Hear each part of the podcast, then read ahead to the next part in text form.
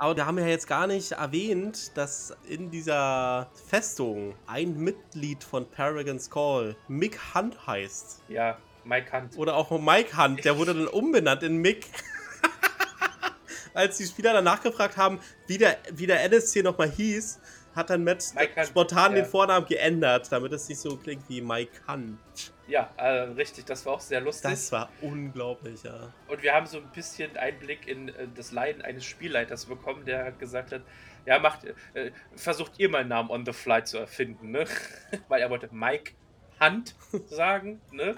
Und da kam aber in dem Moment halt, äh, hat er sich so schnell verhaspelt, dass halt Mike Hunt rauskam. Ja, und was lernen wir daraus? Also, wenn du den Namen überlegst und ihn aufschreibst für deine random oder also für random Characters, die da irgendwie auftauchen, sprich sie vorher aus, bevor du sie einsetzt. Und mach dann halt zur Not aus dem Mike einen Mick.